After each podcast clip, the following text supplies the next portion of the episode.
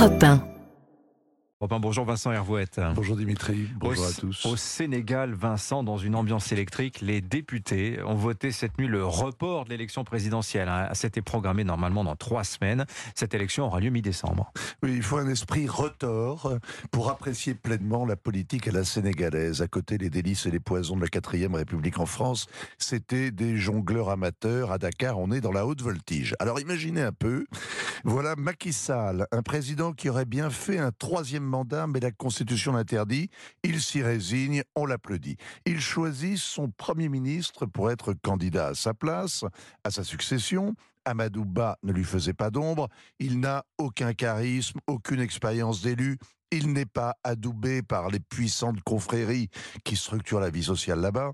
Il ne fait l'unanimité ni dans la famille présidentielle, ni dans le parti présidentiel.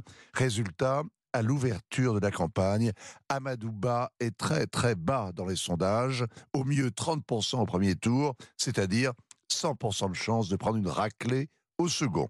Panique à bord. Et question, comment descendre de cheval quand vous découvrez au départ de la course que votre fringant Premier ministre est un canasson? La réponse est le faux départ pour avoir le temps de changer de monture. Mais encore faut-il un prétexte pour euh, ajourner la course. Oui, heureusement, voilà un parti d'opposition dont le champion n'a pas été retenu parmi les 20 candidats à la présidentielle. Karim Ouad a la double nationalité, c'est interdit, il proteste, il accuse la Cour constitutionnelle d'avoir subi et obéi aux pressions du Premier ministre. Ni une ni deux, les députés de la majorité s'entendent avec ses opposants. Comme on dit en Afrique, ils se parlent la nuit, ils, votent ensemble la création d'une commission d'enquête parlementaire pour enquêter sur les manigances du Premier ministre, le chef de la majorité, et la probité des magistrats. Alors la manœuvre est un peu grossière, mais le président a ajourné le scrutin et le Parlement vient d'avaliser la décision. Ce sera mi-décembre quand la commission aura enquêté après la tenue d'un dialogue national inclusif. Le dialogue, hein, ça va sans dire.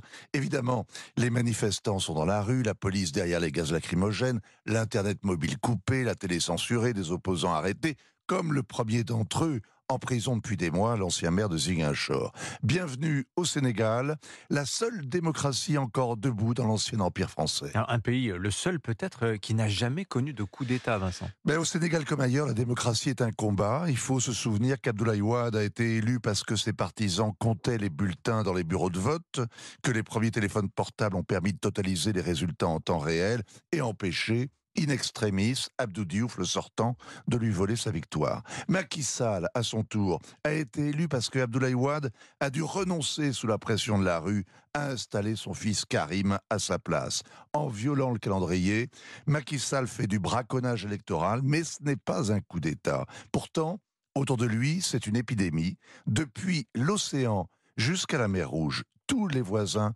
ont succombé au putsch militaire. La Guinée, le Burkina, le Mali, le Niger, le Tchad, le Soudan, les uns après les autres, comme des dominos. Et, la France, que dit-elle de ce qui se passe au Sénégal? Ben Depuis qu'elle a laissé Alassane Ouattara enchaîner un troisième mandat à la tête de la Côte d'Ivoire, Paris a mis en sourdine ses habituelles leçons de morale républicaine aux Africains. D'autant que Macky Sall a de bonnes raisons. Il refuse de passer la main au parti de l'étranger, aux candidats financés par les pétromonarchies du Golfe, qui tenaient des discours incendiaires contre la France. Ses opposants ont peut-être mis un peu d'eau dans leur thé, mais ils ne feront pas barrage à la bourrasque anti-française qui chavire toute l'Afrique occidentale.